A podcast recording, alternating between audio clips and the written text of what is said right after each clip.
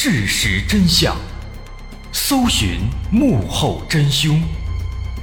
欢迎收听《绝密档案》，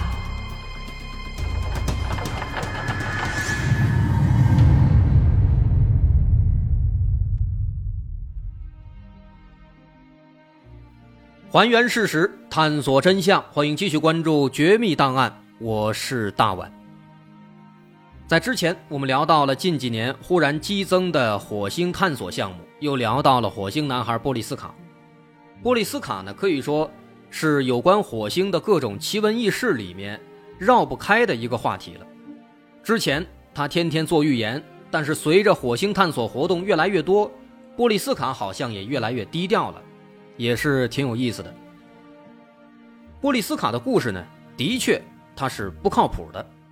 关于他最早的报道来自2004年3月10号的俄罗斯《真理报》，这份报纸背后的故事相当复杂，也正是因为这份报纸它的一个复杂的背景，导致很多人认为波利斯卡的故事相当具有权威性，从而开始盲目的听信。为什么呢？因为这份报纸它的名字叫《真理报》，但实际上它并不是《真理报》。这背后的故事是这样的：首先，这个《真理报》呢，在历史上它确实存在，而且早在前苏联时期，它是苏共中央委员会的机关报。但1991年苏联解体之后，因为政治原因，《真理报》遭到打压，被关闭了。到这个时候，可以说《真理报》的时代已经结束了。不过后来不久，《真理报》的原班人马又成立了一份新的报纸。名字还是叫《真理报》，而且后来他们的编辑部内部出现了分裂，有一部分人离开了《真理报》，去创建了俄罗斯的第一份线上网络报纸，叫做《真理报在线》。这个在线是在线上那个在线，不是情景在线的在线。所以说，现在在俄罗斯其实有两份《真理报》，一个是当时办公室分裂之后出现的那个《真理报》。另一个就是在网络上的这个网络报纸叫《真理报在线》。后来，《真理报》和《真理报在线》还打过官司，争夺《真理报》的名称权。所以说呢，《真理报》和《真理报在线》都以《真理报》自居。但是啊，《真理报》和《真理报在线》有着非常大的区别。这个《真理报》它现在仍然是俄罗斯的共党机关报。当然，它这个人数肯定是下降了非常多了，而《真理报在线》呢，却在网络的冲击下，在时间的捶打中，逐渐沦为了类似英国《镜报》一样的小报刊，专门报道一些娱乐八卦等等这些内容。那么说了这么多，大伙儿应该也能猜到了，最早的有关波利斯卡的报道，并非来自我们想当然的那个俄共机关报《真理报》，而是来自。真理报在线。所以说呢，波利斯卡的报道就是一个小报刊的作品，而且它还是一个网络报纸，一个网络媒体。在这种情况下，波利斯卡报道中的相关内容难免就会有夸大甚至杜撰的成分。不可否认的是，虽然从上帝视角我们已经知道波利斯卡大多所言虚假，多为杜撰，但是。作为一个当时只有八岁的孩子，他所表现出来的语言表达能力和想象力，的确是出众的。他在之后提出了所谓的三大灾难预言，更是一度火到了今天。甚至在去年新冠疫情开始肆虐的环境下，波利斯卡的预言再度迎来了一个新的高潮。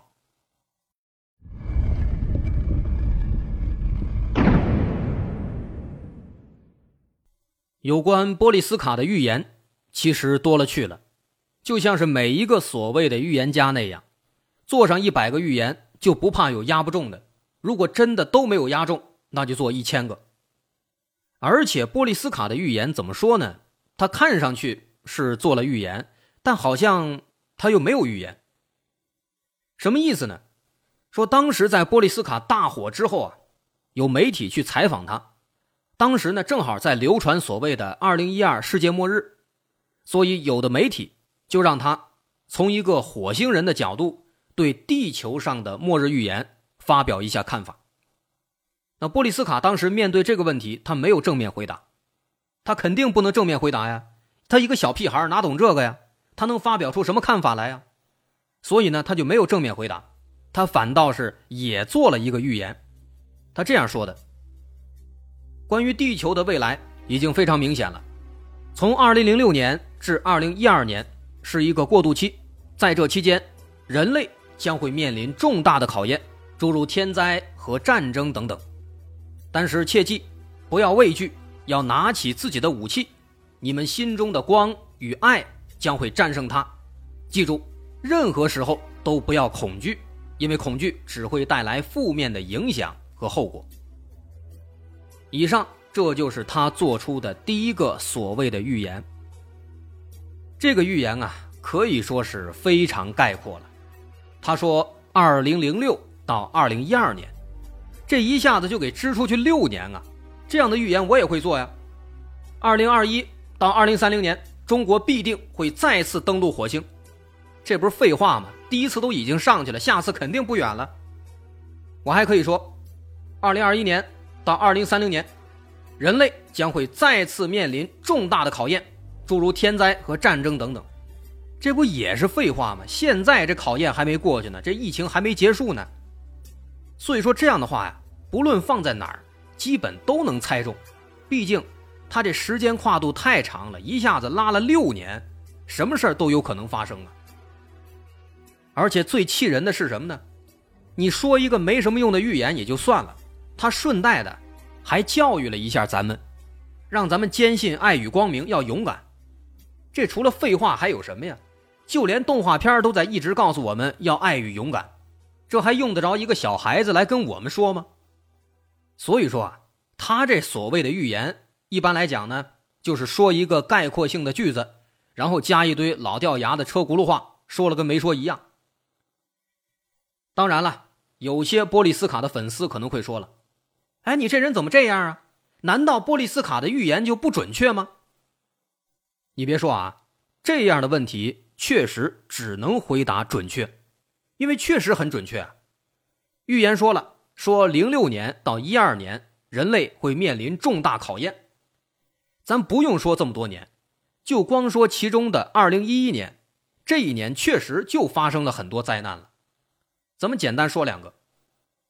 二零一零年末到二零一一年初，澳大利亚昆士兰超大洪灾，整个昆士兰州四分之三的地区受灾，至少七十个城镇，二十万人受到影响，损失三百亿澳元，这一个了。二零一一年一月，巴西里约热内卢遭遇四十年一遇的暴雨，导致了一百一十一年以来世界上最大的泥石流之一。造成了一千三百五十人死亡，受灾人数仅次于咱马上要说的日本大地震，这第二个灾难了。第三个，二零一一年三月十一号，日本发生了震惊世界的九级大地震，被称为世界史上有记载的六大地震之一，直接导致了福岛核电站事故。截至当年年末，共造成了一万五千八百四十一人死亡。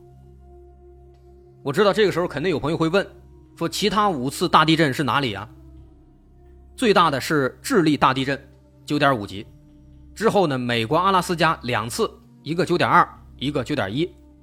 再往后，印尼、俄罗斯和日本都是九级地震。再往下还有呢，二零一一年四月二十五号，美国超级龙卷风持续了三天，一万栋房屋被毁，三百五十人死亡。往后还有很多很多。这些灾难啊，这仅仅只是其中的一部分，还只是在二零一一年发生的很多灾难的一部分。如果我们去网上搜索关键词，搜“几几几几年全球重大灾难”，能搜到很多很多的对应年份的灾难新闻。每一起灾难事件都损失惨重，只是有一些不发生在我们身边，我们当时不知道。所以说啊，所谓的预言。尤其是灾难预言，不管怎么说，其实都是有极大的概率可以命中的。但是波利斯卡他不专业的地方在哪儿？他把这个预言的时间跨度拉长到了六年，他但凡随便说一个具体年份，都会比这个长达六年的跨度的预言让人感觉有可信度。那这个时候，有一些波利斯卡的粉丝可能又会说了：“你这不讲武德呀！你避重就轻。波利斯卡明明还做过一个更加具体的预言，他曾经预言说，二零一一到二零一二这两年间，地球上会有三次重大灾难发生，而且他说灾难和水有关。你看，二零一一年这灾难好多都是水造成的。的确啊，咱承认。”波利斯卡确实做过一次这样相对具体的预言，但说实话，也只是相对具体。他这个预言呢，和之前那个横跨六年的预言其实没有什么本质区别，只不过把时间从六年缩短到了两年。而且值得注意的是，当时在世界范围内都在疯传2012年世界末日的谣言，很多所谓的预言家都做过这个预言。注意啦，是很多人都在做这样的预言。那么波利斯卡他也说一个类似的预言，而且年份刚好也包含了二零一二年，这等于是他在借其他的预言家的东风，在里面充数。如果说这预言实现了，那人们自然会更加信服；如果没有实现，那不光自己，其他的预言家也一样下不来台。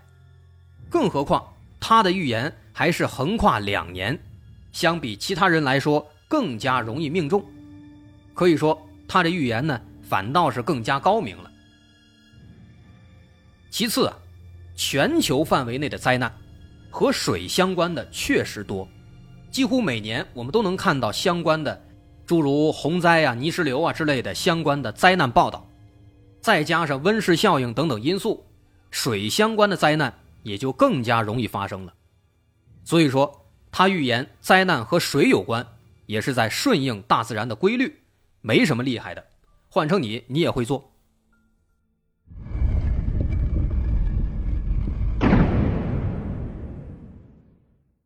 说了这么多，可能有人还会提到，说波利斯卡之前那些预言啊，或许真的不怎么准，但是他其实还有一个更加厉害的预言，这个预言直接预言了新冠疫情。那个预言确实有，原话是这样的：他说，二零二零年，地球上的某一块大陆会经历一场影响人类生存的大灾难，如果能安全度过，二零五零年会迎来一场更具毁灭性的灾难。很多人都觉得他这个预言相当准确呀，这二零二零年的灾难不就是新冠疫情吗？乍一看呢，好像确实非常符合。但是很多预言就是这样，它是犹抱琵琶半遮面，而且说的不准确，实际发生的并不一定完全和预言是吻合的。我们来看一下，他的预言里说，二零二零年地球上的某一块大陆会经历一场什么什么样的灾难，但是新冠疫情是某一块大陆吗？这是一场全球性的灾难啊，而且最早。它也不是在二零二零年出现的，二零一九年在欧洲就已经发现这样的病例了。所以说这些都是扯淡的，听着玩就行了。说了这么多预言，咱们再说说为什么霍金啊，怎么还称赞波利斯卡？说霍金在生前接受采访的时候说了，他说无论波利斯卡是否来自火星。但这个火星小孩对宇宙和天文的认知已经超出了我的想象，我相信全世界权威的科学家都有这样的认识。对于这个所谓的霍金夸他这件事儿啊，咱们先说结论。我们可以在网上对霍金再加波利斯卡这两个关键词放在一起进行搜索，最终能发现，所有关于霍金称赞火星男孩的报道都是中文的。如果你在国外的网站上用英文搜索这几个关键词，能发现出来的什么都没有。这说明什么？说明这件事儿就是一些国内的无良网站杜撰的。人家霍金压根儿就没有夸过波利斯卡，就跟鲁迅也没有说过好多所谓的名人名言一样。咱们退一步来说，就算啊霍金真的这样夸他了，但是霍金也只是夸他在宇宙和天文方面的知识比较丰富，这也没错啊。人家八岁就能编出这样的故事来，说明确实对相关知识比较了解。所以说，就算真的这么夸了，那也无可厚非啊。更何况人家没夸呀。包括还有很多网站上说，波利斯卡曾经预言说中国将称霸世界，啊，这个咱看看就行了啊。他和霍金夸他这事儿是一样的，也是国内的网站杜撰的。其实只要有耐心，这些事儿呢都能找着根源，都能发现它背后是有漏洞的，是有问题的。波利斯卡的奇葩的事儿啊，其实还有非常多，包括他说在狮身人面像的耳朵后面有一个机关。机关打开之后呢，地球就会发生翻天覆地的变化。但是人家记者问他说：“这机关怎么开呀？”他说：“忘了。”你这个就没什么意思了。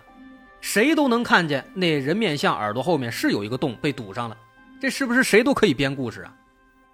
那有人可能会较劲了，那你这个洞为什么不打开呢？你倒是挖开啊！这个说实话，这就是少见多怪了。您想，狮身人面像啊。这可是世界级的文物啊！你想挖，那埃及政府不让你打开啊，不让你挖呀。包括在狮身人面像的两个手下面啊，其实是有两个密室的。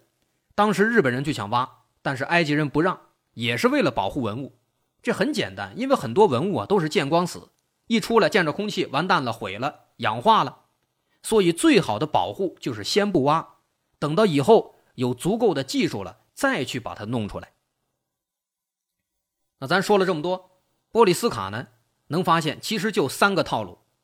首先给自己立个人设，说是火星人转世，说一些胡话，再做一些没什么用的预言，好像是命中了，但实际上说的都是必中的东西。最后呢，再编一套故事，说一些车轱辘话，什么人类要文明啊，要团结友爱啊，这用得着你说吗？这不都是废话吗？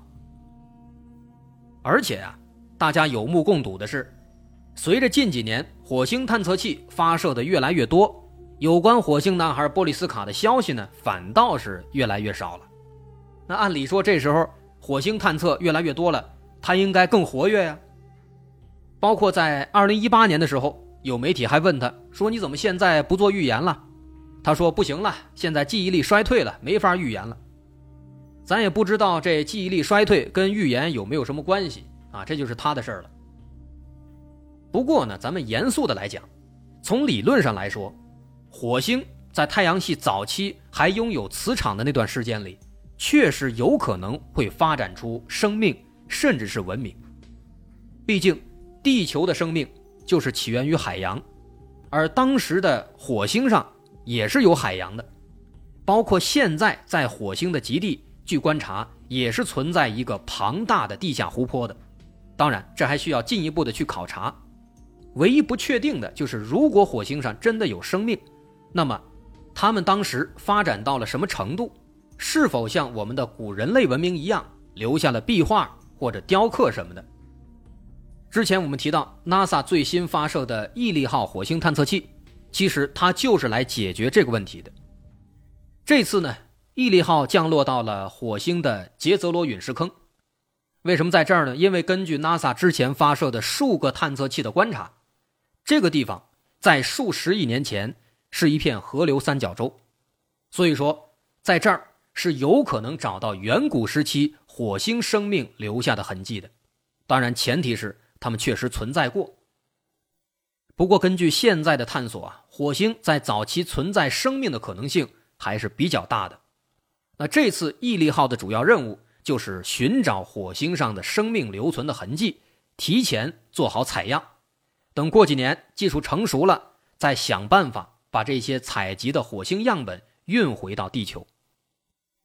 我们可以预见的是，随着火星探索的进步，有关火星男孩这样的不靠谱的故事必然会越来越少，而我们也将逐渐揭开火星上的生命的奥秘。我们祝愿这一天。尽早到来。好，今天咱们就说到这儿。我是大碗，如果您喜欢，欢迎关注我的微信公众号，在微信搜索“大碗说故事”，点击关注即可。